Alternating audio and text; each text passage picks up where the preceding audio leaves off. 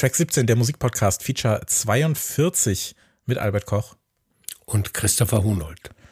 Das Musikjahr 2008, die Hits, die Platten, die äh, Trends und ein paar der Themen eines der, behaupte ich jetzt mal, besten Musikjahre der Nullerjahre. Und ich möchte gleich von dir, Albert, wissen, ob du das äh, ähnlich siehst. Äh, zwischen Finanzkrise, äh, Single Ladies, äh, Choreografie, Olympische Spiele in Peking und natürlich das Wichtigste, äh, die Winkelspinne wurde Spinne des Jahres 2008. Also sehr viel passiert äh, in dem Jahr. Wie geht's dir? Wie, wie ging es dir 2008? Sehr gut. Ich erinnere mich auch noch an die Winkelspinne. Das war für mich das wichtigste Ereignis im Jahr 2008. Wir lagen uns in den, in den acht Armen, ja. Der Musik, ja, ja. Wenn du der Winkelspinne einen, einen Song äh, geben müsstest, welcher Song würde für die Winkelspinne stehen? Muss der aus dem Jahr 2008 sein? Aber natürlich. Was von Herbert Grönemeyer, was sicherlich im Jahr 2008 auf Platz 1 der Singlecharts war. Darüber müssen wir gleich auch noch sprechen. Ähm, wir haben so als, als Ankerpunkt für diese Folge äh, unsere Top 17 des Jahres 2008 mitgebracht. Äh, ich kann nur für mich sprechen, dass ich sage, das ist eigentlich bis auf eine Position exakt die Liste, die ich 2008 gemacht habe. Es ist nur ein Album dazugekommen, was ich später erst entdeckt habe, weil das dann doch so wichtig für mich äh, gewesen ist. Wie ist es bei dir? Ähm, ich, ich bin ja immer sehr stolz auf meine Ordnerstruktur auf dem Computer. Ähm, aber bei den äh, Platten des Jahreslisten habe ich äh, diese, diese Ordnung nicht. Ich habe dann trotzdem nach längeren Suchaktionen ähm, komischerweise eine Top 11 des Jahres 2008 gefunden. Und ähm, aber ich, ich sehe ja sowieso meine äh, persönlichen Jahreslisten als äh, dynamische Gebilde und äh, wahrscheinlich war die 2008er Liste schon im, im Februar 2009 überholt. Also meine Liste ist neu, enthält aber trotzdem einige Platten, die vor 15 Jahren auch schon in der Liste waren. Manche sind aber auch rausgeflogen. Das ist immer so eine Frage, die man sich dann stellt, je älter die Listen werden, ähm, geht man da nochmal ran oder geht man da nicht nochmal ran? Ähm, natürlich ist das alles nur Spiel, äh, Spaß und alles nicht ernst zu nehmen, aber ich mag das eigentlich auf die Listen oder auch auf die äh, Mixtapes, Jahresmixtapes, die ich dann mache, zu schauen mit dem Blick, äh, wo war ich da und wie habe ich da Musik gehört und weniger als so eine Zusammenfassung von allem, was da rausgekommen ist, was so ständig aktualisiert wird. Also theoretisch müsste es dann zwei äh, Listen geben, aber weil das ja natürlich für äh, euch, liebe ZucherInnen, äh, völlig wurscht ist, wie meine Liste 2008 aussah und wir ja jetzt eigentlich über die beste Musik des Jahres sprechen wollen, habe ich das entsprechend auch ein bisschen angepasst. Und mich würde natürlich auch interessieren und äh, Albert natürlich auch, was waren denn eure Favoriten aus dem Jahr 2008? Aber, und das möchte ich einmal vorwegnehmen, äh, viel spannender ist ja eigentlich, was waren eure Favoriten 2023? Denn wir nehmen in einem Monat äh, mal wieder unser Jahresend-Special auf. Da freue ich mich schon sehr drauf. Und ähm, ihr könnt äh, Teil dieser Ausgabe sein. Ihr könnt uns schreiben, info at track17podcast.de. Schickt uns doch eure Liste mit den besten Platten des Jahres. So viele wie ihr mögt. 17 wäre natürlich super, weil dann äh, können wir wirklich äh, wieder so eine schöne Liste draus machen. Und dann würden wir das Ganze mit Punkten versehen und äh, so eine Gesamtliste der Community draus machen. Das wäre doch sehr schön. Info at track17podcast.de. Und wenn wir schon bei kleinen äh, Ankündigungen äh, sind, steadyhq.com slash track17. Da könnt ihr den Podcast unterstützen auf einer von drei verschiedenen Stufen. Und wenn ihr das tut, könnt ihr dann äh, Zugriff auf unser äh, Classics Archiv bekommen. Classics Archiv, ähm, Archiv ist eigentlich fast das falsche Wort, weil wir nehmen äh, exklusiv neue Folgen für euch auf, in denen wir dann über ähm, ja, ältere Alben sprechen, die ihr dann auch wählen könnt. Worüber haben wir denn zuletzt gesprochen, Albert? Ähm, beim letzten Mal haben wir über das Debütalbum von The XX gesprochen aus dem Jahr 2009, das immer noch ein hervorragendes Album ist. Ja, aus dem Jahr 2009, also es ist eigentlich Zukunftsmusik im wahrsten Sinne des Wortes für das, was wir hier heute machen. Äh, Grace Jones, FX Twin, Hot Chip, Portishead, also einiges war schon dabei. Ihr habt schon einen kleinen Katalog äh, an alle, die uns unterstützen. Vielen Dank. Ähm, gebt das doch so weiter, wenn ihr Leute kennt, äh, die das wohl auch machen könnten. Vielen, vielen Dank. Äh, es ist aber nicht der einzige Weg, uns zu unterstützen, ne? Nee, wer äh, partout kein äh, Steady-Abo abschließen will, weil er sich da so verpflichtet fühlt. Aber wer uns trotzdem Geld zukommen lassen will, der kann das auch äh, mit einer einmaligen oder mehrmaligen Spende tun. Und zwar über PayPal unter der äh, Adresse track17podcast at gmx.net. Weißt du was, wir fangen jetzt einfach mal an. Äh, wir gehen jetzt mal, wir haben ja beide unsere Listen hier, wir wollen eh noch so ein paar andere Themen durchwurschteln, aber ähm, geh doch mal auf äh, deine Liste. Sag uns doch noch mal, was so die Plätze 17 bis 11 sind und dann ähm, heb doch mal irgendwie ein Album hervor, über was du da noch besonders sprechen möchtest. Ähm, auf Platz 17 habe ich The Long Blondes Couples. Das war das zweite Album von Long Blondes. Platz 16 The Fall Imperial Wax Solvent. Platz 15 Retribution Gospel Choir mit dem gleichnamigen Album. Platz 14 Carl Craig und Moritz von Oswald Recomposed.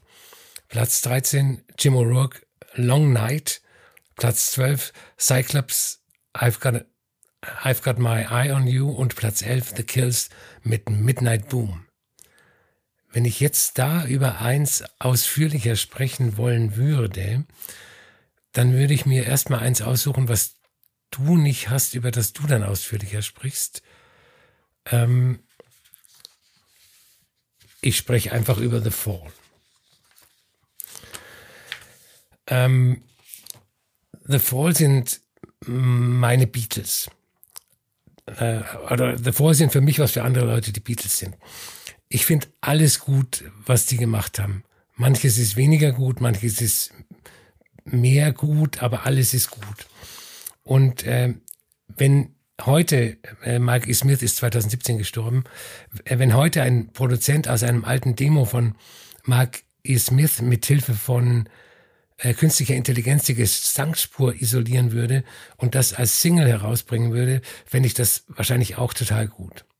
Ich würde dann anschließend auf Facebook äh, tränendrückende Kommentare verfassen und meiner Freude über dieses, dieses Single-Ausdruck verleihen.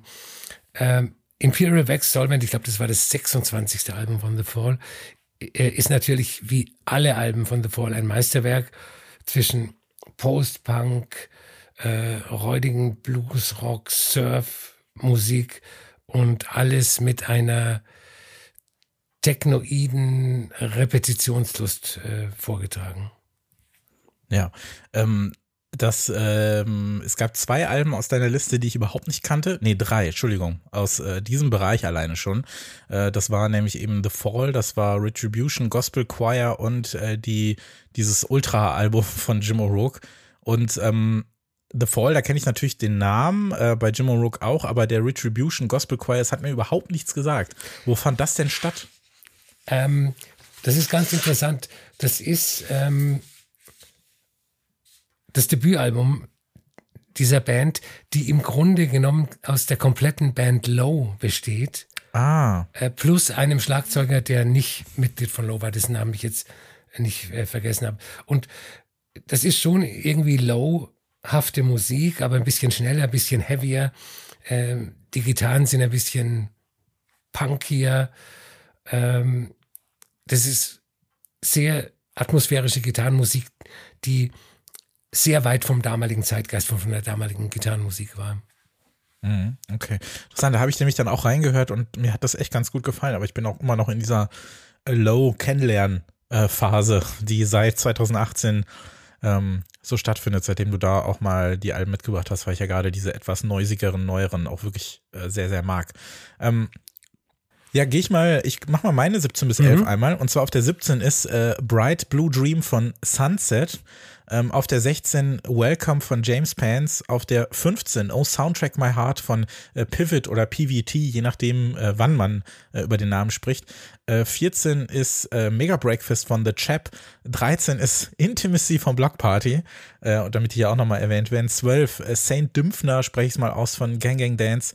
Und die 11 Diary of an Afro Warrior von Benga. such du dir mal eins aus. Worüber soll, worüber soll ich jetzt mal sprechen? Ähm, Benga, weil ich ähm, genau wie Gang Gang Dance ähm, das Album seit Jahren nicht mehr gehört habe. Ja. Ähm, bei Benga ist es so, dass man hier auch merkt, dass die Liste aus dem Jahr 2008 ist, denn da wäre Benga vielleicht heute nicht mehr. Ähm, 2008 habe ich nämlich das, was man eigentlich als Dubstep bezeichnen würde, so richtig kennengelernt, als ich äh, in London war und im äh, Notting Hill Rough Trade ähm, lief eine Compilation mit dem wunderbar dödeligen Titel Isle of Dubstep. Und ähm, das war so eine 2-CD-Mix-CD. Und ich fand das unglaublich, was da über die Anlage so lief. Und klar kannte ich ja äh, Burial und so weiter auch schon und so ein paar andere Sachen, aber in, das ist ja trotzdem nicht wirklich das, was das Genre ausmacht. Ähm, nämlich diese 140 BPM verschleppten Beats, so dieses äh, düster britisch-bassige. Und äh, zwei dieser Gründerväter, äh, die ja jetzt letztens auch endlich mal wieder zusammen gespielt haben, was so ein bisschen Nostalgiegefühle ausgelöst hat, waren ja einmal Scream und eben Banger. Und der hatte 2008 auch nach einigen Singles dann ein Album rausgebracht, das eben äh, diesen äh, schönen Titel Diary of an Afro Warrior hatte. Und das hat für mich zu dem Zeitpunkt dieses Genre so ganz, ganz wunderbar zusammengefasst. Es gibt einen wunderbaren Track, der heißt Night der finde ich so auch als einer der klassischsten, äh, klassisch Dubstep-Tracks äh, gilt. Ähm, ganz, ganz wunderbare Platte, ähm, Vinyl und CD, auch unterschiedliche Tracklists, irgendwie ein paar andere Songs noch dabei gewesen. Und ich muss das mal wieder hören, weil äh, das ist für mich so krass in dieser Zeit verhaftet, weil das, mhm. es ist nicht unbedingt zeitlos in dem Sinne, einfach weil sich das Genre so krass weiterentwickelt hat, beziehungsweise nicht mehr viel in dem Genre passiert. Aber es ist eine wunder, wunderbare Platte. Und ähm, ja, ich muss ganz kurz dann auch auf Gang Gang Dance äh, äh, ansprechen, weil das ist auch so ein ähm, eine, eine Band, von der ich mir erhofft hätte, dass sie danach in der Qualität weitermacht. Das Album, was danach kam, war zwar erfolgreicher, aber ich muss sagen, diese unglaublich geile Mischung aus ähm, ja, so Psychedelic, Indie, Rave, Pop und gleichzeitig auch so Grime. Das hat für mich ganz hervorragend funktioniert und äh, ja, super, super Album. Intimacy machen wir jetzt mal nicht, das wäre eine eigene Podcast-Folge. ist auf jeden Fall das Album, was ich mit Abstand am häufigsten gehört habe. Ähm, laut Last FM auch seit 2008, aber ich meine, da war ich auch wirklich äh, an dem Morgen, an dem das Ganze dann digital veröffentlicht wurde im Blockparty-Forum und äh, 20 Threads aufgemacht und äh, diskutiert und alles Mögliche. Und das war eine unglaublich spannende Zeit, aber würde hier auf jeden Fall äh, zu weit führen, ist auch nicht so äh, repräsentativ. Ähm, ich muss unbedingt, äh, werde ich jetzt nicht groß erläutern, aber auf der Playlist wird dann auch ein Song von der Bright Blue Dream von Sunset, eigentlich Bill Baird oder Bart oder wie man ihn ausspricht. Damals hieß das Projekt aber noch Sunset ähm, komplett unter dem Radar, frag mich nicht, wie ich das gefunden haben soll. Ähm, haben irgendwie anderthalb Leute reviewed damals oder so. Schöne äh, Lo-Fi Psychedelic äh, Platte, äh, die mir sehr, sehr gut äh, gefallen hat, ja.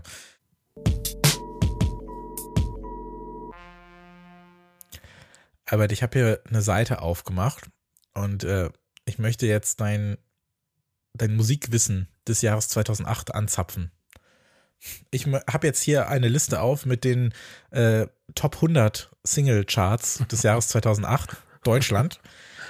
Und ich, mich würde mal interessieren, ob du es schaffst, ein paar, ein paar der Songs, die sich hier in diesen Top 10, ähm, die sich hier in diesen Top 10 befinden, irgendwie mir jetzt aufzusagen. Also ich weiß, dass du hundertprozentig alle diese Songs kennst und gehört hast.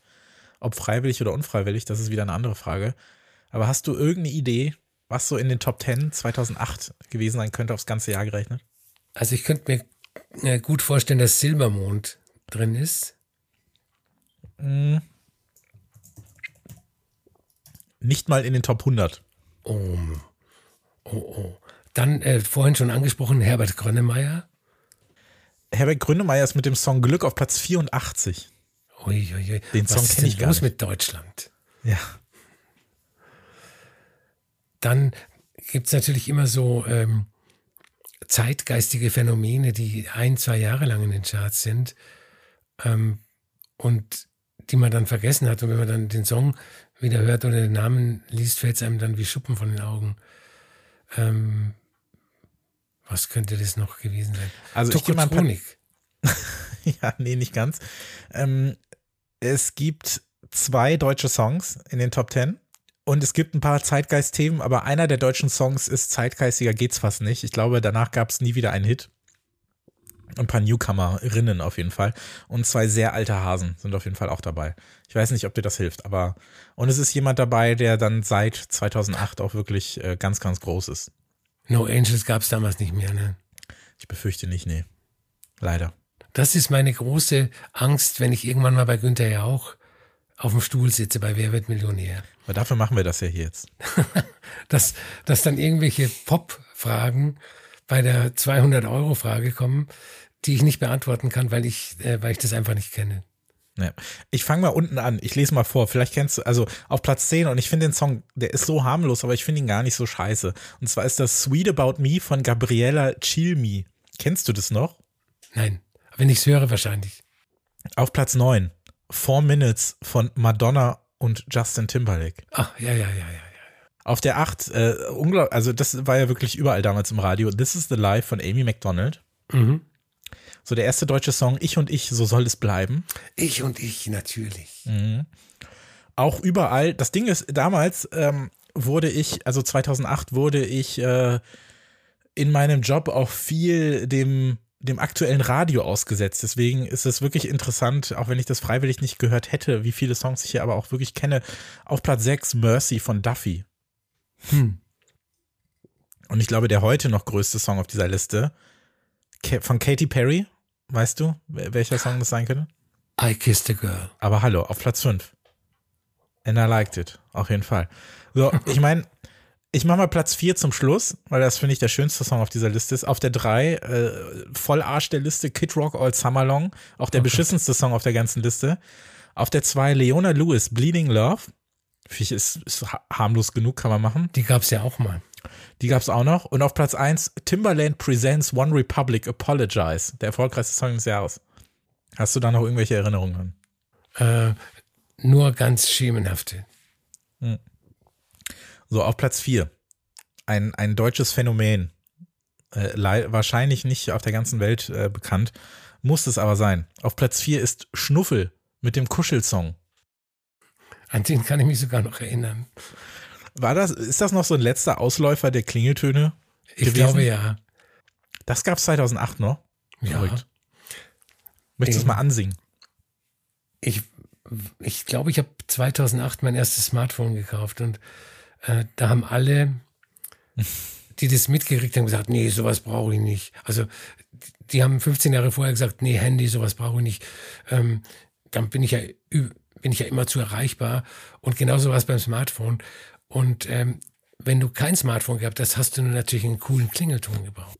Ich hatte mein erstes erst 2013. Ich bin richtig, bin richtig äh, late to the party, was aber im Nachhinein ganz gut war, weil sonst wäre ich vorher schon äh, so süchtig, wie ich äh, es jetzt bin. aber gut, macht ja nichts.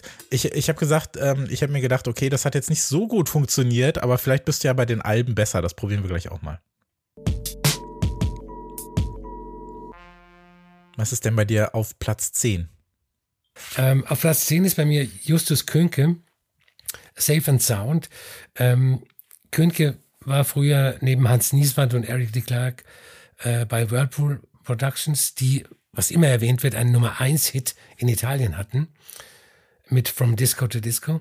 Und er veröffentlicht äh, seit Anfang der Nullerjahre seine Musik bei Compact, hat aber leider vor zehn Jahren sein letztes Album rausgebracht, keine Musik mehr gemacht. Mhm. Und äh, Safe and Sound, das ist so ein typisches Elektronikalbum aus dieser Zeit zwischen Neo-Disco, äh, Spuren von, von Deep House, ein bisschen Techno. Und äh, dann, darauf ist eine fantastische Coverversion von Michael Rothers Feuerland, äh, die so klingt, als hätte Rother das Stück für Künke geschrieben. Mhm. Ich muss gestehen, ich habe mir das Album jetzt im Vorfeld angehört. Ich kannte das nicht, aber das ist halt auch so ein Ding. Ich habe auch 2008 so abnorm viel Musik gehört, aber irgendwie ist die aus irgendeinem Grund äh, liegen geblieben, obwohl ich 2007 auch so krass in diesem, ja, so, also ich war so tief drin in diesem Minimal House Ding. Ich bezeichne es jetzt nochmal ähm, so und irgendwie sind mir dann 2008 äh, diese diese Deutsch House Techno Platten oder so ein bisschen äh, liegen geblieben. Aber es ist echt, äh, das sollte man nachholen. Das ist echt gut. Auf Platz 9, äh, Sons and Daughters, This Gift. Ähm, ich habe mich eigentlich nur durch diese, diese Ausgabe ähm, wieder an die Band erinnert. Und ähm, die wird leider nicht erwähnt, wenn äh, von der Class of 2005 die Rede ist. Ähm, aber die haben einen Indie-Rock äh, in Klammern Pop gemacht, der von den stinknormalen Indie-Bands damals nicht geboten, geboten wurde. Ähm, das ist ein richtiges Pop-Meisterwerk, also auch heute noch. Äh, und äh, weiter geht's mit Indie-Pop Auf Platz 8 The Tink Tinks, We Started Nothing. Ähm, und mir fällt bei meiner Liste, die natürlich äh, subjektiv ist und nicht repräsentativ ist für das Jahr, fällt mir auf, dass ähm, viele Indie-Rock oder Indie-Pop-Bands äh, des Jahrgangs 2008 so befreit aufspielen. Also die ihre Musik in alle Richtungen öffnen. Also Ting Ting Sons and Daughters zum Beispiel. Und die eigentlich eine Musik machen, die nach den strengen Regeln von äh, Chucks und Röhren Jeans Musik ähm, gar nicht sein darf. Und ähm, We Started Nothing ist auf jeden Fall ein wunderbares äh, Indie-Pop-Album. Ein bisschen quatschig, aber ähm, es kommt sehr viel zusammen. Ähm, Elektronik, es, es gibt Hip-Hop-artige Songs. Und äh, aber leider war es bei Ihnen auch nach dem Debütalbum vorbei. Ja, es ist, ähm, ich glaube, das ist eine Platte, die auf eine Art nicht so gut gealtert. Also die klingt wirklich nach der Zeit, aus der sie ja. kommt. Das ist noch so ein bisschen aus dieser ähm, Indie-Wave-Block-Phase oder sonst was, also mit ein paar Singles irgendwie hochgeschossen. Ich glaube, eigentlich jeder Song auf dem Album war doch eine Single zu irgendeinem Zeitpunkt. Genau, ich erinnere mich ja. nur daran, dass die jede Single irgendwie 18 Mal veröffentlicht haben, alle mit irgendeinem anderen bunten Cover oder so. Ähm, also ja, und dass sie dann fürs zweite Album haben sie dann ja angefangen, hatten auch irgendwie schon einen Song, der war sogar mal auf einem FIFA-Soundtrack. Und den haben sie dann aber, das ganze Album haben sie dann so gescrapped und nochmal von vorne angefangen mhm. oder so. Also irgendwie sowas, ja. Ähm, äh, ich habe auf Platz 10 ein Album, was du auch schon hattest. Und zwar ähm, das wunderbare I've Got My Eye on You von Cyclops. Und ich meine, wir haben über ein späteres Cyclops-Album auch schon mal im Rahmen des Podcasts gesprochen. Genau, ja. ja äh, irgendwie 2018 oder sowas. Ja, irgendwie sowas, ne? Ähm, ich war da total begeistert von damals. Ähm, ein Projekt, äh, korrigiere mich, wenn ich da falsch liege, aber Maurice, wie spricht man ihn aus? Fulton. Ähm, Maurice Fulton ähm, war so ein bisschen Chef dahinter, aber wer jetzt so wirklich in diesem Trio war, ich habe nie so richtig gerafft, ob es die Leute überhaupt alle gibt. War das so? War das eher so eine Fake-Band oder? Das ist eine Fake-Band. Also angeblich sind das ja drei äh, finnische Finnen, ja. Hm. Musiker, aber, aber das ist alles äh, Maurice Fulton. Also der, die, die gibt's gar nicht. Ähm, über DFA damals veröffentlicht. Es gibt diesen einen unglaublich äh, tollen Song, den ich heute immer noch ähm, gerne höre. Mom, The Video Broke. Überhaupt so ein toller Titel.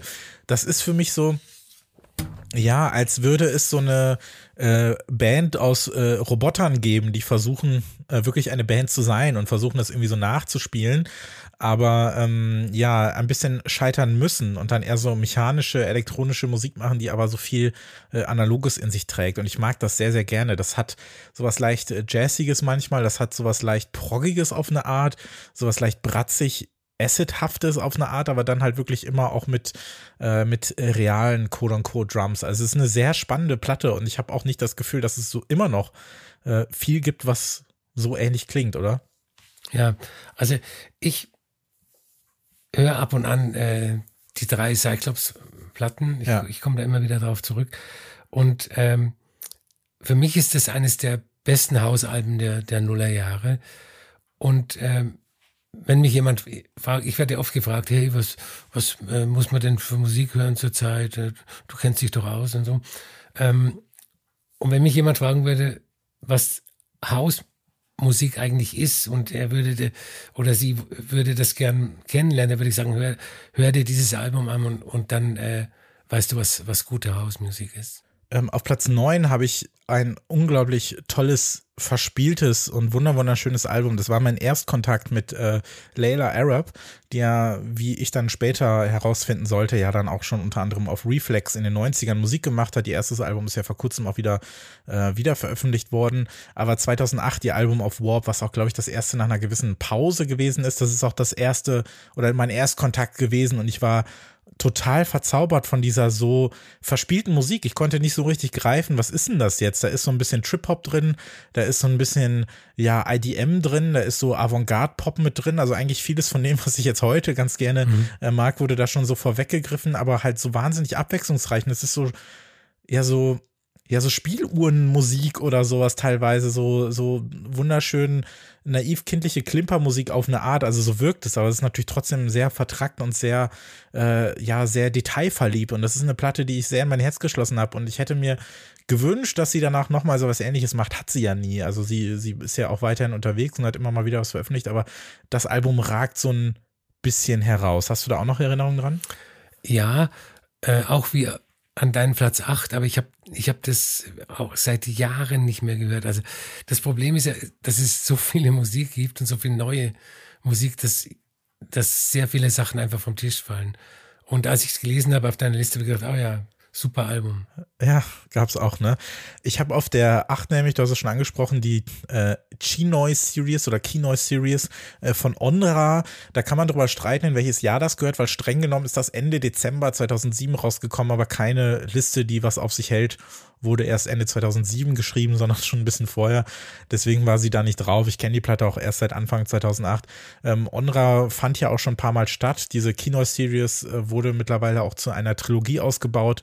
Ähm, seit ein paar Jahren. Äh, Onra ist jemand, der sehr gerne sehr viel und sehr gut samplet und äh, er ist äh, damals in er ist nämlich damals äh, nach Vietnam gefahren, weil ähm, äh, seine Eltern äh, daherkommen und äh, die Familie sehr früh nach Frankreich gezogen ist und ähm, ja, er hat dort einfach ganz, ganz, ganz, ganz viele Platten gekauft, die er da auf Flohmärkten oder in Plattenläden gefunden hat. Äh, klassische so Folklore und Singer-Songwriter-Musik und äh, klassische ähm, vietnamesische Popmusik und hat daraus eben ganz wunderbare Sample-Musik gemacht. Also es ist eigentlich ein Beat-Tape, äh, 32 Tracks, äh, die auch nicht ultra lang gehen. Also viele Songs gehen so ein, zwei Minuten und das hat mich sehr begeistert und äh, hat mir auch so ein bisschen diese Welt dieser Beat-Tapes wieder äh, näher gebracht. Ganz, ganz tolles Album, aber ja, kann natürlich einem auch schnell äh, durch die Lappen rutschen. Kann natürlich sein, ja. Auf meinem Platz 7 ist äh, das Album High Places von High Places. Das ist ein äh, Mann-Frau-Duo aus Brooklyn, das angeblich heute noch existiert, aber seit mehr als zehn Jahren keine Musik mehr veröffentlicht hat. Das war das Debütalbum und äh, wie sich's gehört, äh, haben die das zu Hause im Schlafzimmer in Brooklyn aufgenommen. Natürlich. Es ist äh, seltsame Musik im allerbesten Sinn. Psychedelische Kinderlieder, immer klimpert und klappert ihr irgendwas. Äh, es gibt sehr viel Percussion, äh, die aber nicht von Percussion-Instrumenten äh, erzeugt wurden, sondern von irgendwelchen Haushaltsgegenständen. Dazu ähm, gibt es komische elektronische Effekte und ähm, die wunderbare Stimme von der Sängerin Mary Pearson, die klingt wie eine Elfe aus dem Märchen. Das, das passt so wunderbar zu dieser komischen Musik, weil es eben nicht passt. Und ich glaube, ähm, hätte es 2008 Track 17 schon gegeben, dann wäre dieses Album im, im Erscheinungsmonat äh, Platte des Monats bei Track 17 geworden. Ähm, auf meinem Platz 6 ist äh, Los Angeles von Flying Lotus. Da reden wir später später drüber, weil es bei dir äh, noch weiter vorne steht. Ja, für High Places muss ich dir auch nochmal Danke sagen. Das ist so eine Platte. Manchmal gibt es auch irgendwelche Leute, da habe ich dann mal ein, zwei Songs gehört und dann checke ich vielleicht wirklich mal Last FM, ob da irgendwas steht, aber da war nichts. Ich, ich weiß nicht mal, ob ich den Namen jemals gehört habe, aber ich habe auch da reingehört und bin richtig verliebt in den Closer. Ich habe leider schon wieder vergessen, wie der letzte Song auf der Platte heißt, aber äh, richtig verknallt da drin. Also vielen Dank für den Tipp, auch 15 Jahre später. Ähm, sehr gerne. Auch sehr gut gefallen. Ähm, auf Platz 7 habe ich eine Band, die mir zu dem Zeitpunkt wirklich immer noch sehr, sehr am Herzen lag. Tut sie eigentlich immer noch, auch wenn gleich da später nicht mehr viel Tolles bei rumgekommen ist. Äh, TV on the Radio, wenn wir schon in New York sind, äh, hat äh, Dear Science vorgelegt und äh, ich kenne jemanden, der damals in einem anderen Forum, in dem ich gewesen bin, im äh, englischsprachigen Forum, äh, geschrieben hat, ich paraphrasiere mal, TV on the Radio, äh, never do it under Album of the Year. Und ähm, da ist was dran, war nicht mein Album des Jahres, aber sie hatten bis dahin, finde ich, so einen 100% Track Record. Also jede EP und jedes Album, jede Single war, finde ich, eine absolute Sensation. Ich mochte dieses leicht äh, angefangte, so semi-elektronische fast schon, was auf dieser Platte bei rumkam. Das war so ein bisschen verschwitzter als alles, was davor kam. Finde ich auch eine super Antwort auf das Album davor, äh, Return to Cookie Mountain, was finde ich, ähm, ja, sich hier kaum wiederfindet in der Platte. Sehr, sehr großer Fan davon. Und ähm, auf der 6, Entschuldigung, Und auf der 6 habe ich auch eine Band, die mir sehr am Herzen liegt, nämlich äh, The Roots. Mittlerweile dazu verdammt, äh, bei Jimmy Fallon äh, so ein bisschen rumzustehen und irgendwie zwischendurch mal ein paar äh, äh, Musik-Cues zu geben oder so, was ich sehr schade finde. Aber auch bis dahin äh, haben sie so viel hervorragende Musik äh, veröffentlicht und Rising Down ist auch so eine Platte, die ich boah, so oft gehört habe zu dem Zeitpunkt. Ähm, ist The Roots für dich noch eine noch eine Band, die aus deinem, ich interessiere mich nicht für Hip-Hop, so ein bisschen rausragt, weil sie so sehr musikalisch auch sind, oder ist das für dich immer noch zu tief drin in dem Ganzen? Ähm, ja, das, nee, die Frage kann man nicht mit Ja beantworten.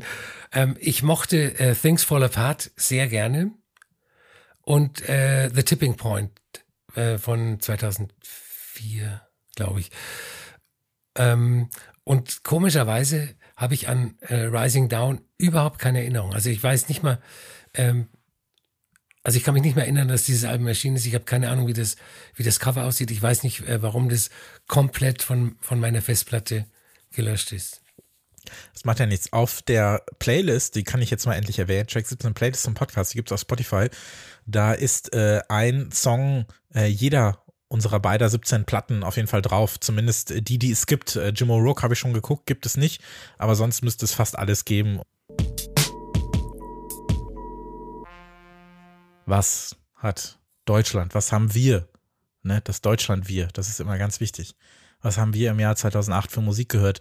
Ähm, die Liste, sowohl die Songliste als auch die Albenliste, wobei wir reden ja vorrangig über Alben, ich sag mal so, ich gebe dir mal als Tipp, es ist kein Album in den Top Ten, was sich auch in einer unserer beider Listen äh, wiederfindet. Echt? Ähm, ja, tatsächlich. Ich kann dir so als Tipp geben, ein paar der Namen in den Top Ten haben wir schon gehört. Top Ten da, Alben des Jahres 2008. Ja, ja, das habe ich mir gedacht. Also ich bin mir sicher, dass Katy Perry auf Platz 1 oder 2 ist. Sie ist nicht mal in den Top Ten, nein. Aber ich und ich. Ich und ich sind auf Platz 2, vom selben Stern. Ah, sehr schön. Ja, Katy Perry übrigens auf Platz 86. Das war eher so ein Singles-Thema, glaube ich. Oi, oi, oi. Ja. Und natürlich ist äh, Herbert Grönemeyer mit seinem Album in der Top 10, nachdem seine Single nur auf Platz 95 steht. Äh, nee, es gibt ein Best-of von ihm, das ist auf Platz 19 gelandet. Mhm. Und ein Album, das heißt 12, das landet auf Platz 46. Aber ich sag mal so, ich kann mal als Tipp geben, das Album auf Platz 1, ich behaupte mal, du magst das. Also ich find's gut. Das ist, glaube ich, da kann, da können wir uns, da können wir dem Mainstream vielleicht mal die Hand schütteln. Also behaupte ich jetzt mal. Also ich finde es gar nicht so schlecht. Hey. Die Person, die für dieses Album verantwortlich zeichnet, lebt nicht mehr. Ist viel zu jung gestorben. Natürlich, ich besitze sogar Amy Winehouse. Mhm. Back to Black, erfolgreichste Album 2008. Ja, ist okay, oder? Ja. Ähm, Hast du noch ein paar im Angebot? Es gibt noch ein paar, es gibt noch dreimal, also mindestens zweimal, aber dreimal so richtig harte, harte Gitarrenjungs. Also Metal ist ja in den Charts äh, seit den Nullerjahren sehr weit oben, also irgendwelche ja, ja. skandinavischen Black Metal Bands. Aber Metallica ja, haben ja 2008 kein Album veröffentlicht. Du hast recht, Metallica sind auf Platz 9.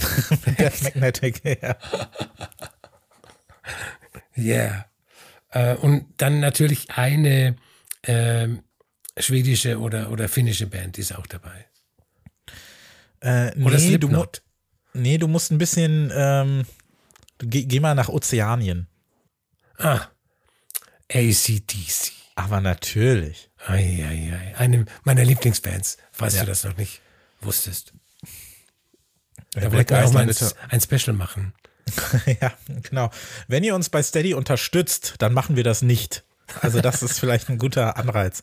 Wenn wir unser Steady-Ziel erreichen, dann wird es kein ACDC-Special geben. So viel können wir, glaube ich, versprechen. Ähm, ja, zwei Namen, die wir schon gehört haben. Duffy und Amy McDonald auf Platz 10 und 8. Ähm, Udo Lindenberg ist auf Platz 5, stark wie zwei. Mhm. Und die andere äh, knallharte äh, Jungs-Rockband, nein, so knallhart nicht. Die Ärzte, Jazz ist anders auf Platz 4. Oh. Paul Potts auf Platz 3 mit One Chance. Und ich glaube, das, was ich auf Platz 1 vermutet hätte, ehrlich gesagt, weil da jede Single irgendwie eigentlich gefühlt auch so erfolgreich war, ähm, zumindest wenn man mal so durch ähm, internationale Listen guckt, der Coldplay, Viva la Vida auf hm. Platz 6, das hatte ich noch viel größer in Erinnerung. Ich hatte das Gefühl, das war wirklich, das war wirklich überall. Also das war doch, das ist doch auch das erfolgreichste Coldplay-Album, oder? Ich glaube ja. So gefühlt. Ja. Wie stehst du zu denen? Hast du da, bist du da 2008 entkommen oder? Ich ähm, ähm, sagt den Steady-Unterstützern, wenn sie uns unterstützen, dann machen wir nicht das Coldplay-Special. Und wenn sie es nicht machen, dann machen wir es. Hm, okay, das ist äh, das ist auch eine schöne Warnung, ja. Ja, ich habe da nicht so richtig, ich habe da nicht so richtig eine Meinung zu. Ich bin ich bin glaube ich zu müde, um eine Band wie Coldplay zu hassen oder so. Ich halte da eh nicht so viel von, aber die sind halt da. Es ist mir halt wirklich völlig egal. Es ist so so harmlose Musik. Ich finde das voll okay. Aber ist das nicht auch, nee, Quatsch, das war auf dem Album davor, ne? Als sie äh, sich an Kraftwerk bedient haben. Das, das, war das Album davor, ja. Das war Talk, ne? Das war davor. Ja. Du bist ja, also man kennt dich ja als, als Kraftwerk-Mann. Du hast ja ganze Bücher über die geschrieben. Ähm, wir beide haben ja auch zusammen mal, sind ja in einem Podcast zu einem Thema äh, aufgetreten. Mhm. Als du damals Talk von Coldplay gehört hast, hast du dir gedacht, ja, endlich? Oder hast du dir gedacht, hm, Nee, ich, ich war so ein bisschen äh, verwundert, weil im Vorfeld hieß es, hey, ähm, ähm, Coldplay haben bei Kraftwerk angefragt, ob sie, ähm, ob sie dieses Sample ähm, aus Computerliebe benutzen dürfen. Und es war dann gar kein Sample. Das, die, die, haben einfach die Melodie gespielt. Also ja. da war ich ein bisschen enttäuscht. Und die Melodie ist halt schön, aber halt auf äh, Coldplay-Art gespielt. Ja.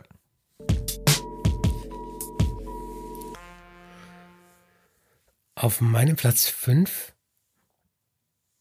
ist das Album The Age of the Understatement von The Last Shadow Puppets. Die Last Shadow Puppets, da muss man, glaube ich, die Leute auch nochmal dran erinnern, weil die auch seit einigen Jahren kein Album mehr gemacht haben, äh, sind ja eine Supergroup aus Alex Turner, dem Sänger der Arctic Monkeys, der immer noch größten ähm, Indie-Band des 2006er, in dem Fall ähm, Indie-Revivals. Und ähm, Miles Kane von The Rascals, wobei mir nie ganz klar war, was so super an ihm sei, also, also wie, wie bekannt er ist. Also ich habe vorher noch, noch nie was von ihm gehört. Und ähm, James Ford von äh, Simeon Mobile Disco. Äh, das Album ist ganz, ganz großartiger Drama-Pop mit äh, Orchesterarrangements von Owen Pallet. Äh, sehr Sixties beeinflusst, klingt stellenweise nach, nach Scott Walker oder nach, nach den Orchestersachen von David Axelrod. Und äh, was das Schönste ist, dass die Arctic Monkeys, also die Hauptband von Alex Turner, äh, immer wieder selbst auf diese Art von Musik zurückkommen. Das letzte Album, das ein wahnsinniger Erfolg war, äh, ist meiner Meinung nach ein Last Shadow Puppets Album. Und äh, auf Platz 4 habe ich die Foles mit äh, Antidotes.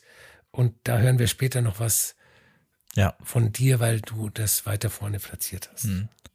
Auf Platz 5 habe ich ein Album, das du auch bereits in deiner Liste hattest, über das wir jetzt sehr gerne sprechen können, denn es ist ein Album, was ich in der Form so vorher auch noch nicht gehört habe. 2008 war da, glaube ich, wirklich für vielerlei äh, Dinge ein Türöffner. Das war das Recomposed, ähm, was auf der deutschen Grammophon veröffentlicht wurde von Karl Craig und Moritz von Oswald. Und mich hat ehrlich gesagt schon dieses Cover so äh, begeistert mit diesen ganzen Tonbändern.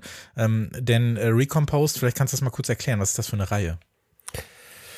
Ich glaube, ähm, die Ausgabe Carl Craig, nee, war die zweite, glaube ich. Es gab vorher eine, glaube von, von Jimmy Tanner, ich bin mir nicht ganz sicher.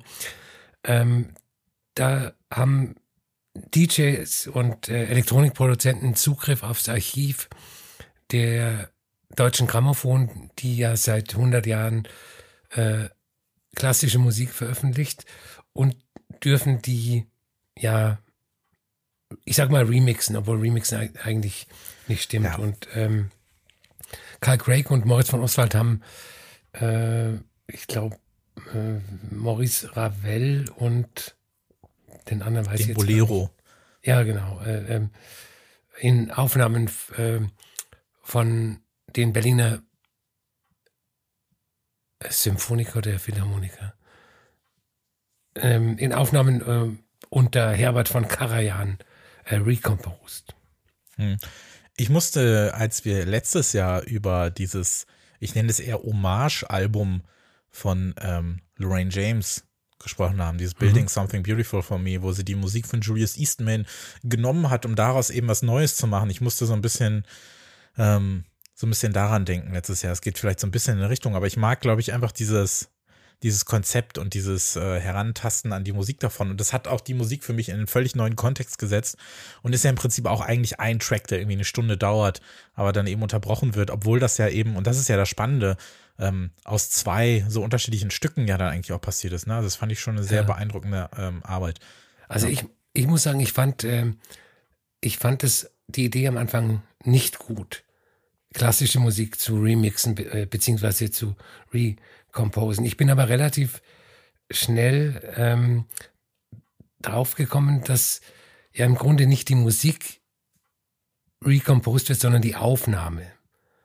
Und ähm, das ist ja dieselbe Vorgehensweise wie bei, bei nicht klassischen Remixen.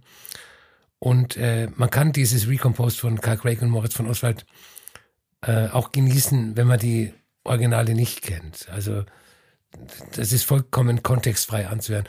Was natürlich schön ist, wenn man ähm, Ravels Bolero kennt, das ja einer der größten Klassik-Hits ist und ihre Bearbeitung ähm, hört, dann, dann merkt man, dass manche klassischen Stücke ähm, und mit äh, Technotracks sehr verwandt sind, weil die Komposition ja. ist total simpel. Ähm, es geht um Rhythmus, um, um permanente Wiederholung, Wiederholung ja. Steigerung. Und äh, also der Bolero in der Urversion ähm, ist vielleicht der, der Urgroßvater eines Te Technotracks. Also ja. die Wahl ist auf jeden Fall sehr nachzuvollziehen. Ähm, auf Platz 4 habe ich ein Album, was ich äh, sehr, sehr, sehr, sehr mag. Das ist bei dir ja auch nur zwei Plätze weiter hinten gelandet. Äh, Los Angeles von Flying Lotus, der zu dem Zeitpunkt ähm, ja sich äh, aufschwang, äh, zu einem meiner absoluten Lieblingsmusiker zu werden. Er hatte vor zwei Jahren vorher diesen 1983-Album rausgebracht, aber 2007 habe ich ihn durch die Warp EP kennengelernt, die er da veröffentlicht hat, die Reset EP, die ich unfassbar gut finde. Also die ist unglaublich. Und ein Jahr später dann eben, oder ein halbes Jahr später war es eigentlich nur dann Los Angeles, das Album äh, benannt nach der Stadt, in der er wohnt, lebt und Musik macht. Und das ist für mich die perfekte Zusammenfassung dieses ganzen, dieser ganzen neuen instrumentalen Hip-Hop-Musik, die aber viel mehr elektronische Musik sein möchte und so viel miteinander verbindet, auch zwischen ja, Jazz, Breakbeats, ähm, zwischen Hip-Hop, zwischen Instrumental und allem Möglichen und eigentlich so, so bunt und verspielt ist und so viel Spaß macht und so einen geilen Groove hat und äh, der hat eigentlich fast nur großartige Alben rausgebracht und er ist wirklich langsam mal wieder fällig. Die letzte Platte von ihm ist ja auch schon wieder vier Jahre her und davor hat er auch fünf Jahre Pause gemacht. Ähm, zu dem Zeitpunkt hat er alle zwei Jahre eine rausgebracht und da war ich sehr dankbar für. Und Los Angeles ist ist, finde ich, ein kleines Meisterwerk auf jeden Fall. Ja.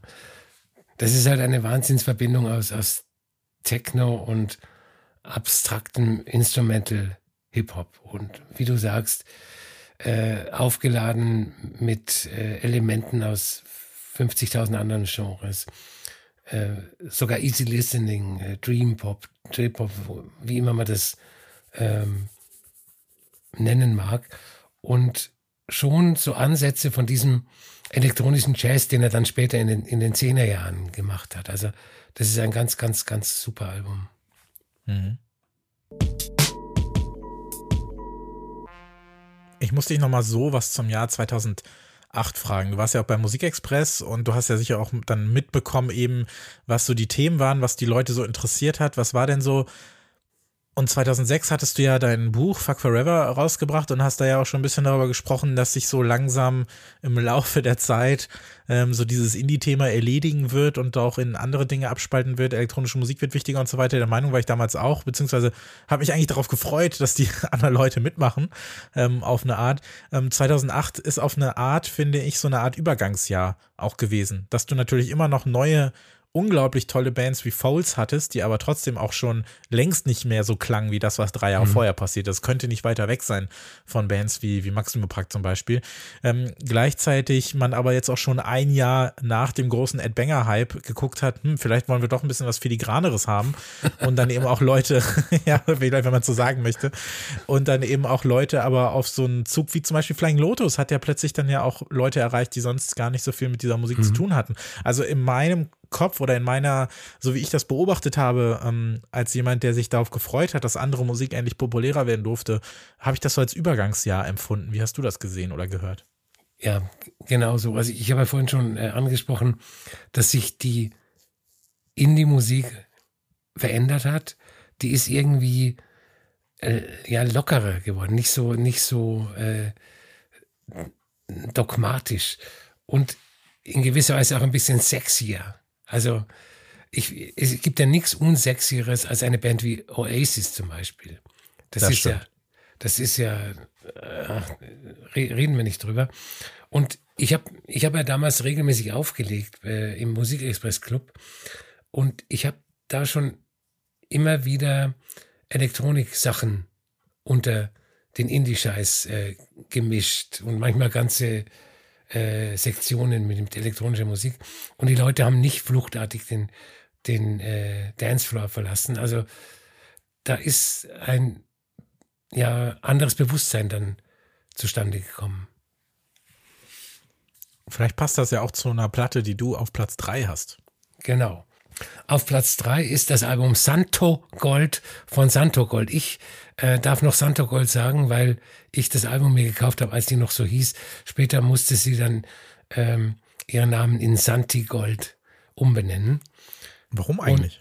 Und, äh, irgendein komischer Typ aus den USA, der auch äh, Goldhändler ist, äh, hat, hatte Santo Gold als, als seinen Markennamen ähm, äh, angemeldet. Und, und ähm, da hätte ja ganz große Verwechslungsgefahr bestanden. Eine ja, Musikerin, die sich Santo Gold nennt und ein Goldhändler aus, keine Ahnung. Und ähm, das Album stützt auch nochmal die These, ähm, die wir gerade versucht haben zu formulieren. Ähm, Wenn es ein Album des Jahrgangs 2008 gibt, das dem, dem Begriff Eklektizismus mit Leben erfüllt, dann ist es genau dieses Album.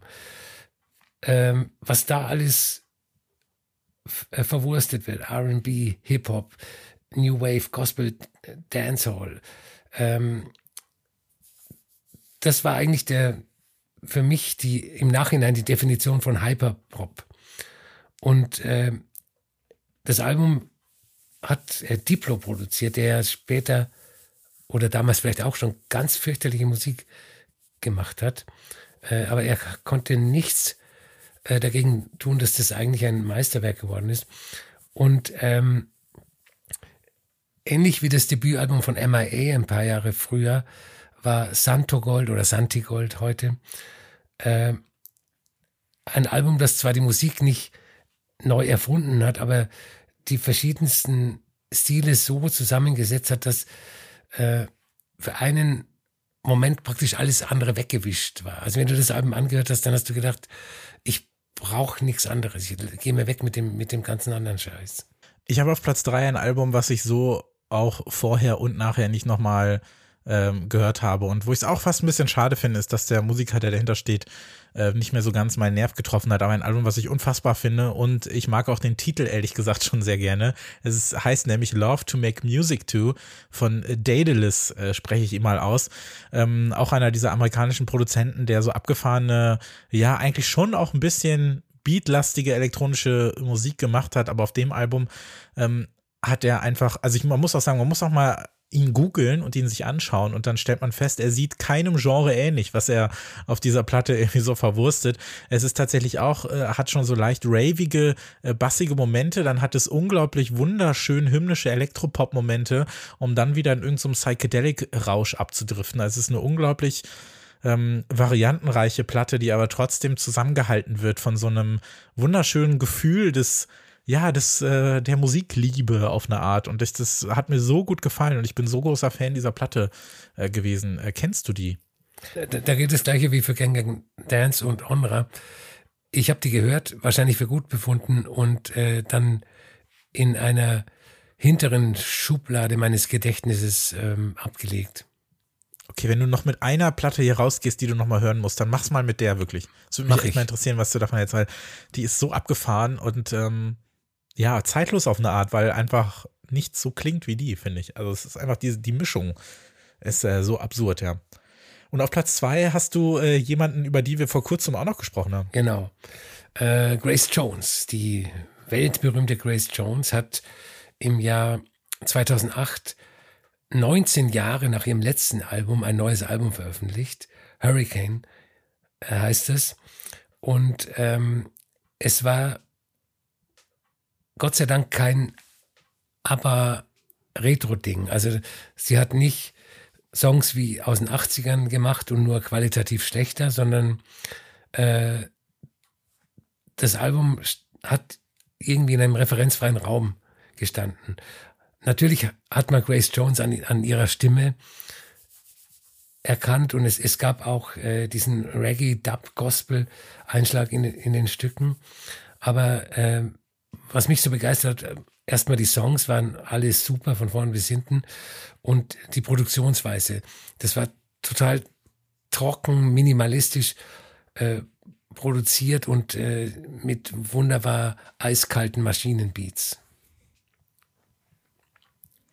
Ja, ich habe die Platte jetzt auch einmal gehört. Ich muss ich will jetzt nicht deinen The Streets Move aus der letzten Folge machen, aber ich muss sagen, ich mag, ich mochte ja, also die Nightclubbing fand ich ja auch fantastisch. Aber ich muss sagen, ich konnte mit dem, mit dem Album wenig anfangen. Es klang für mich schon so ein bisschen wie so ein leicht so acid-jazzig, loungiges Überbleibsel so aus den 90ern so ein bisschen. Ich habe da irgendwie, habe da gar keinen Zugang zu gefunden. Das tut mir sehr leid. Das war leider das gar nichts nicht, für mich. Das musste nicht leid tun. Ja gut, na gut. Ich mache da mal mit Platz zwei weiter. Und zwar, ähm, das ist die einzige Platte, die erst äh, after the fact, wie der Schwede sagt, ähm, auf diese Liste gekommen ist. Denn äh, die Dame habe ich erst äh, knapp fünf Jahre später wirklich kennengelernt und dann sehr in mein Herz geschossen, beziehungsweise ihre Musik. Ähm, es handelt sich um These Things Take Time von äh, Molly Nilsson, die tatsächlich Schwedin ist. Da schließt sich der Kreis. Ähm, in Berlin lebende Schwedin. Die tauchte in der allerersten Folge vor. Immer wenn sie was Neues rausbringt, muss ich über sie sprechen und sie würde sich eigentlich fast auch für zehn eigene Features eignen.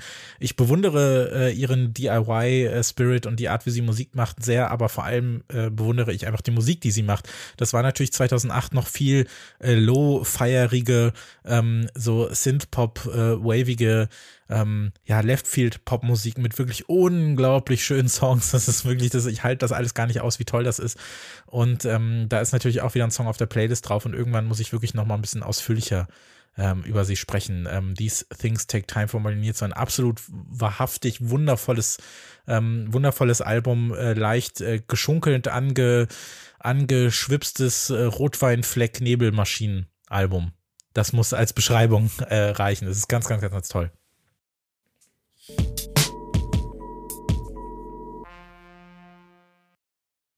Ich finde, wenn man sich auch zurück in ein, in ein Jahr äh, katapultiert und dann mal schaut, was waren denn alles so die Themen, was war alles so groß äh, und so weiter. Also ich muss da zum Beispiel denken, ähm, keine Ahnung, es haben so viele Leute darüber gesprochen, dass Kanye West plötzlich äh, 808s and Heartbreaks rausgebracht hat, ne, was ja dann plötzlich so ein kompletter Stilbruch gewesen ist, indem er ein Jahr vorher die Indie Rave Kids abgeholt hat hat er, jetzt, hat er jetzt plötzlich äh, den, den Emo-Rap eigentlich vorweggegriffen äh, mit seiner äh, Autotune, ähm, äh, äh, äh, und so weiter. Ich muss ja gestehen, dass ich das Album ziemlich gut fand. Ich weiß nicht, wie es dir geht.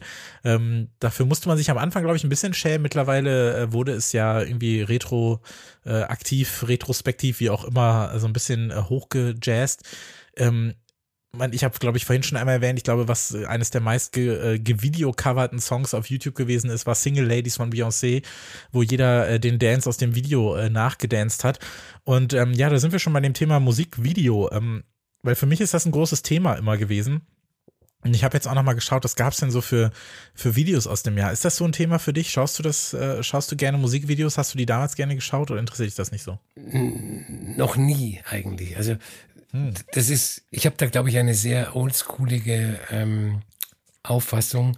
Und zwar glaube ich, dass, also für mich hat, hat, Musik schon immer Bilder im Kopf gemacht. Ja. Und ähm, wenn ich dann Videos gesehen habe, haben diese Bilder in meinem Kopf nicht übereingestimmt mit den Bildern im Video. Ja. Also irgendwie hat es die Imagination kaputt gemacht. Und äh, deswegen, ich bin kein großer Freund von Musikvideos. Ja, ich tatsächlich schon, aber ich kann das nachvollziehen, weil es gibt auch Songs, da habe ich dann im Kopf ein eigenes Video mir zusammengebaut äh, oder ich habe auch teilweise für, es gibt Songs, da habe ich mir quasi so ein Skript oder ein Treatment für ein Video aufgeschrieben, einfach weil ich so toll finde, in der Hoffnung, es irgendwann nachdrehen zu können. Und wenn dann tatsächlich ein Video kommt, äh, das natürlich viel schlechter ist, dann äh, rege ich mich natürlich auf. So ein bisschen wie wenn eine Buchverfilmung erscheint und äh, ja. ja. so die, die Gedanken, die man zu dem Buch hat, äh, so überschrieben werden oder so. Aber eigentlich bin ich schon ein sehr, sehr, sehr, sehr großer Fan von Musikvideos, muss ich sagen. Und das ist für mich auch immer so ein, ähm, ja, man kann so ein bisschen auch in die Zeit zurückgucken, weil 2008 gab es noch ein bisschen Geld äh, für Musikvideos, mhm. manchmal zumindest. Ähm, ich hatte auf jeden Fall das wunderbare ähm, New York I Love You But You're Bringing Me Down von LC Sound System. Das Album kam zwar schon 2007 raus, aber die, das Video äh, gab es 2008. Das muss ich in den Shownotes verlinken. Da spielt James Murphy, glaube ich, einfach Kermit der Frosch, hat seine Hand in Kermit und sitzt dann überall in New York und singt dann halt diese wunderbare Ballade dazu. Und da muss ich sagen, das ist nichts, was ich mir hätte vorstellen können äh, vorher. Und deswegen bin ich eigentlich ganz froh, ähm, dass es dieses, dass es dieses Video gibt. Das ist für mich so, dass ähm, das ist für mich so das äh, große äh, Video-Highlight in diesem in diesem Jahr äh, gewesen. Ich habe vorhin auch ähm, Sunset angesprochen, da gab es so ein wunderschönes Video, ähm, wo sich Bill Baird in so einen, in so einen Sarg legt und dann so rumgefahren wird, während so ein äh, Skelettman vor ihn herumtanzt. Ähm, es gab natürlich auch von äh, meinem äh, Platz 1 Album, was kommen wird, äh, kann ich, äh, das ist jetzt kein Geheimnis, das steht auch in den Shownotes, ähm, dass es zu dieser Band auch einige äh, wunderbare Videos gab. Ähm, da würde mich auch mal interessieren, was für euch so die äh, favorisierten Videos sind. Ähm, ein ganz tolles äh, Not Safe for Work Video ist auch von Flying Lotus, dieses Parisian Goldfish, ähm, was so ein bisschen in dem Tim and Eric Style äh, gedreht wurde, auch von Eric äh, Wareheim aus dem Tim and Eric Duo, wo dieses, ähm, wo dieses Pärchen sich, äh, ja, vor diesem sehr psychedelischen Hintergrund, während der Song läuft, ähm, sehr gern hat sage ich mal. Ähm, ganz, ganz toll. Und ich glaube, das Video ist auch erst aus 2008, wenn gerade noch so. Ähm, wir haben über eine Band hier gar nicht gesprochen, nämlich Hot Chip und Ready for the Floor ist, finde ich, auch eines der besten mhm. Videos, was die hier hatten. Das kennst du aber noch, ne? Ja, ja, ja.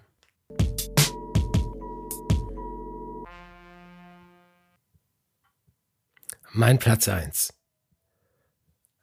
war damals Platz 3, was ich überhaupt nicht verstehen kann. Äh, dafür war San Santo Gold auf Platz 1. Mein heutiger Platz 1 ist äh, das Album Hercules and Love Affair von der gleichnamigen Band. Das Debütalbum. Ähm, ich muss da gar nicht viel äh, Worte drüber verlieren. Wir haben uns ja ähm, in unserem DFA-Label-Feature äh, ausführlich drüber unterhalten. Und es ist halt einfach ein nach wie vor wunderbares Album, irgendwo zwischen Disco und House, es, es hat fast nur Hits, also von vorn bis hinten. Äh, Blind mit Anoni als, als Gastsängerin ist natürlich der größte Hit. Und äh, das Album hat auch äh, einen gewissen Crossover-Effekt gehabt, von dem wir vorhin gesprochen haben, die äh, zwischen Indie und elektronischer Musik. Ähm, mit dem Album konnten sich ähm, sehr viele Indie-Kids anfreunden. Fand ich auch toll, muss ich sagen. Es gibt ja von Blind auch einen, diesen hervorragenden Frankie Knuckles Remix, mhm. äh, den ich auch ganz, ganz großartig finde, aber das Original ist für mich äh, unerreicht. Ähm, finde ich auch ganz, ganz toll. Finde ich äh, richtig gut. Äh, war auch so ein, fand ich, das, das, das passt wieder gut zu dieser Übergangsjahr-These, mhm. weil es ist ja auch eigentlich so ein Crossover-Album, ne? Es ist eigentlich Absolut, fast schon ja. zu viel Disco für die Indie-Crowd, es ist aber zu viel äh, Elektro für die Disco-Crowd, es ist aber irgendwie zu viel Pop für alle anderen. Es äh, passt eigentlich, es reitet ganz gut diese Übergangswelle, wenn man so will. Aber die Songs sind halt einfach super und das, ja, das, ja. das checkt dann jede, äh, jeder Tribe.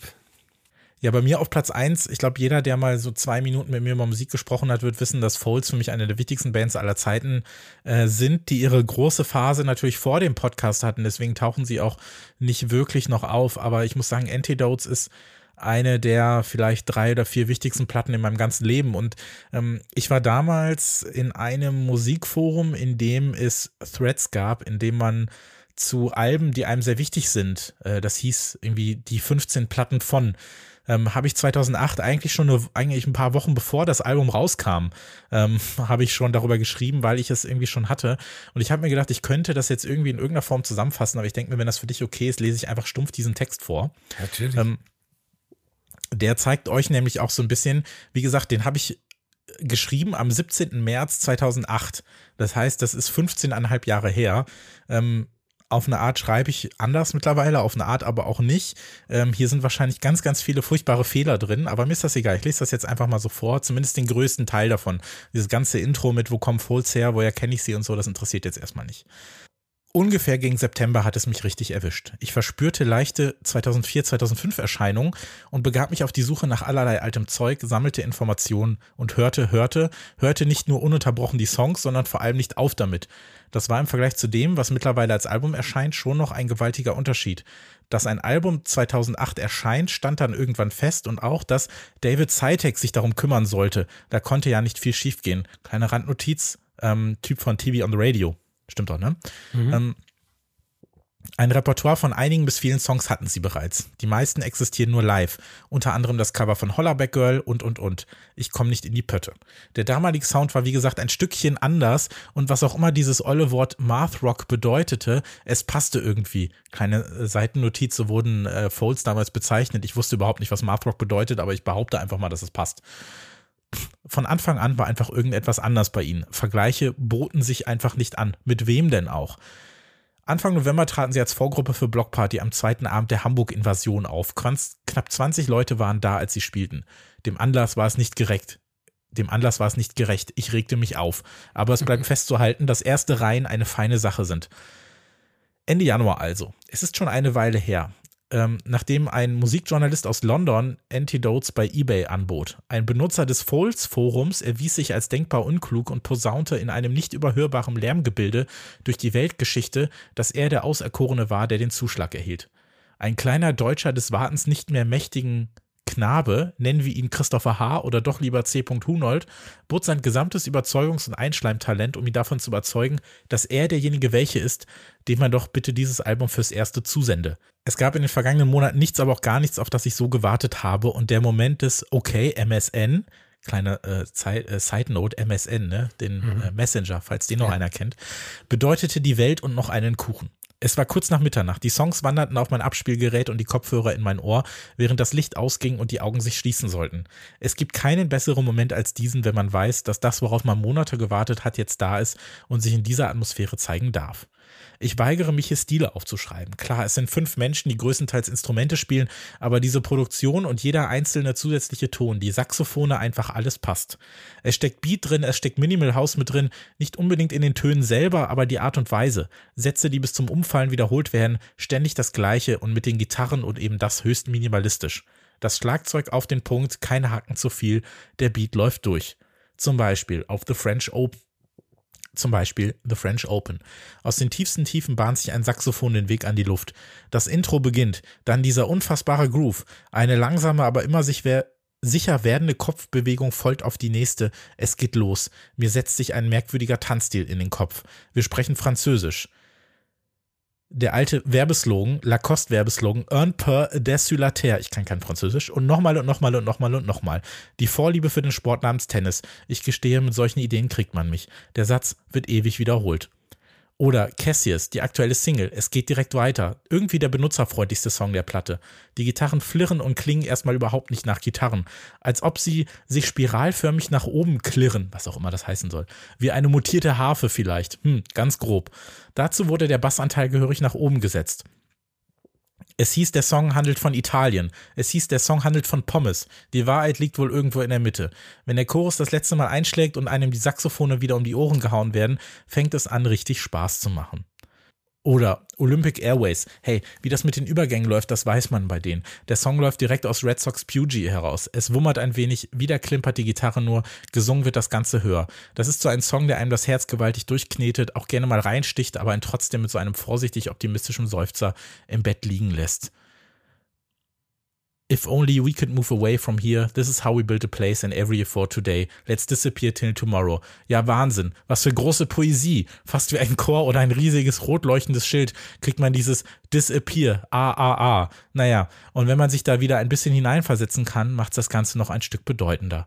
Im dritten Teil des Songs ist einer der besten Momente des Albums versammelt. Es gibt mit Sicherheit eine Beschreibung dafür, aber die kenne ich nicht, die habe ich nicht, weil ich sowas nicht weiß. Ich habe keine Ahnung, ich kann nicht über Musik schreiben.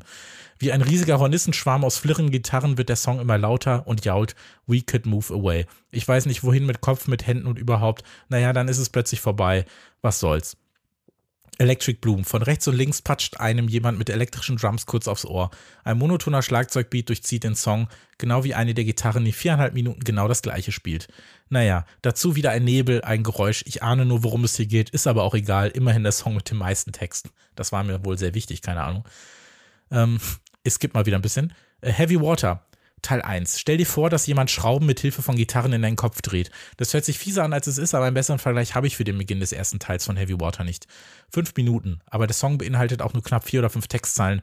Irgendwas zieht im Hintergrund auf, das starke Echo in der Stimme und dieses, ja, da kommt doch wohl gleich was, pass auf, ich sag dir aber nicht was, bauen irgendwann auf, bis es in sich zusammenfällt. Wenn der Übergang auch unspektakulär sein mag, we communicate like vampires in the dark. Hat mich sehr gefreut. Der zweite Teil des Songs hieß früher mal A Figure of Music und wurde auf der Bühne einfach so genannt, weil er nichts anderes war. Eine von vielen instrumentalen Spielereien. Natürlich klingt das jetzt alles viel schicker und dem Ganzen wurde eine Horde Saxophone spendiert und klingt wirklich großartig. Nicht mehr und nicht weniger. Knapp zweieinhalb Minuten geht dieses Instrumental. Freude und Nikolaus, tolle Sache. Ich weiß nicht, warum da Nikolaus steht, keine Ahnung. Ähm, ich springe nochmal. Äh, in Big Big Love Figure 2. Naja, es hat ein paar Tage gedauert, bis ich mich an die zweite Big Big Love gewöhnt habe. Es gab schließlich schon eine Vorversion äh, auf einer Single. Naja, egal. Die, sie musste bereits an mehreren Bahnhöfen beim nächtlichen Warten und in den Himmel starren erprobt werden. Empfehlenswert für beißende Melancholie. Aber egal. Am Endeffekt ist die zweite Version viel beeindruckender. Hier wird der Ambient Minimal Teil deutlich. Stimmt überhaupt nicht. Aber dieses Mal mehr vom Sound her als vom Sound des Soundes. Tieftrauriger Kram. Und nie werden sie auch nur ansatzweise schmierig oder kitschig. Erschaffen für den Einsatz von Kopfhörern. Vor allem im Dunkel, wahlweise in der Ecke kauernd. Ein hagerer Drumbeat, fast sommerlich arrogante Gitarren, ich habe keine Ahnung, was arrogante Gitarren sind, die natürlich sich nur wiederholen, aber brav im Hintergrund bleiben, denn sie hat wenig zu melden in diesem Song.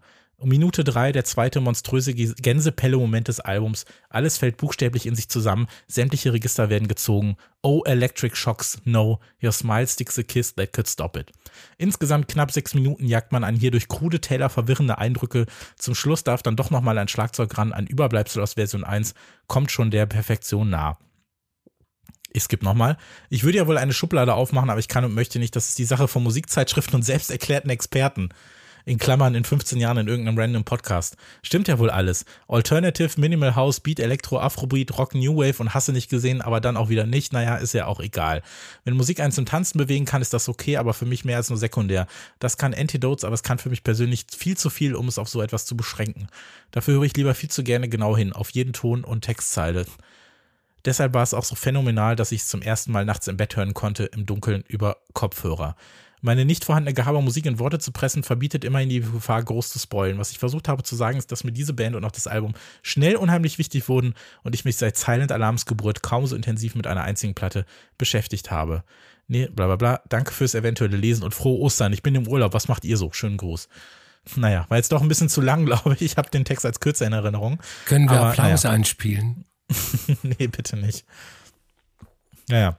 Ähm, so ungefähr mein damaliger Eindruck und ich behaupte, es hat sich nichts geändert in den letzten 15,5 Jahren, aber ich wurde sehr, ich habe mich sehr inspiriert gefühlt, ähm, einfach dieses Album in meinem Leben zu haben und das ist immer noch eine ganz große Freude. Wie, wie gefällt es dir denn? Ich meine, du hattest es ja auch in der Liste. Ja, also ich war geschockt, als ich gesehen habe, dass in meiner Original 2008er Liste, aber ich glaube mittlerweile, dass das nicht die Originalliste war, dass es da auf Platz 8 gelandet ist. Das kann ich mir gar nicht vorstellen. Hm. Und äh, jetzt in meiner neuen Liste ist es vier Plätze nach vorn gerückt. Und ich muss sagen, dass der Platz 8 von damals, also schon damals nicht der, der Bedeutung der Platte für mich äh, gerecht ja. geworden ist. Ich habe das Album rauf und runter gehört. Und äh, was ich halt so toll fand an ihnen, war, dass sie andere Musik im Indie-Kontext gemacht haben. Dieses mhm. Gehetzte, dieses hymnische, was aber unpeinlich hymnisch war, die äh, Referenzen an, an den Afrobeat im, im Sound und dass sie an sich ohne diese Pseudocoolness der, der Indie-Typen ausgekommen sind. Und die Songs sind halt einfach clever und smart. Und ich wollte schon immer mal sagen, äh, dass Songs clever und smart sind. Du, kennst du die Clever und Smart Comics? Ja, ja. Ähm, das war mir ein Bedürfnis. Und ähm, ich fand die nächsten beiden Alben auch noch gut, äh, also auf ihre ganz eigene Art gut, aber äh, trotzdem kein Vergleich zum Debütalbum. Und äh, danach bin ich ausgestiegen bei den Falls. Aber dieses äh, Debütalbum ist echt der Wahnsinn. Ja, das zweite für mich auch noch danach. Ähm, kann man sich auf jeden Fall mal unterhalten. Aber ja, das äh, war ein schöner Anlass in dieser Folge, äh, mal diesen alten Text auszubuddeln, beziehungsweise mal über dieses Album zu sprechen, weil es äh, wirklich so wundervoll ist. Und wie das damals eben auch so war, ähm, gab es ja im Prinzip zwei Alben, weil Foles ja auch so viele Singles veröffentlicht haben, beziehungsweise es ja damals dann auch irgendwie noch drei Versionen einer Single gab und sie auf insgesamt irgendwie elf oder so B-Seiten gekommen sind. Also man hat im Jahr 2008 eigentlich zwei Foles-Alben bekommen und das fand ich einfach ganz, ganz, ganz, ganz toll. Und jetzt möchte ich natürlich und Albert natürlich auch, wir möchten wissen, was waren eure Favoriten? Schreibt es uns doch an info@track17podcast.de und schaut mal bei steadyhq.com slash track17 vorbei und bei unserer Playlist Track 17 Playlist zu Podcast, da gibt es alle Songs aus den Platten, die wir hier vorgestellt haben. Zum Abschluss, würdest du sagen, 2008 war das für dich eines der besten Musikjahre der Nullerjahre? Ja, uneingeschränkt. Vielleicht sogar das Beste. Ja. Also 2005, 2007 und 2008 äh, würden sich, glaube ich, äh, kloppen äh, in dem Fall. Da muss man mal gucken. Aber vielleicht gibt es ja irgendwann mal eine, eine Fights-Folge, in der wir sagen, welches Musikjahr. Oh, das muss ich mir aufschreiben. Das ist keine schlechte Idee. Das, das, ist keine schlechte Idee. Ja? Schreibe ich mal auf. Vielleicht bist du ja auch nächstes Mal der Host, dann kannst du das fragen. Ähm, auf jeden Fall vielen, vielen Dank, Albert. Sehr gerne. Vielen, vielen Dank an euch fürs Zuhören. Vielen Dank an Hercules in Love Affair und an Folds natürlich.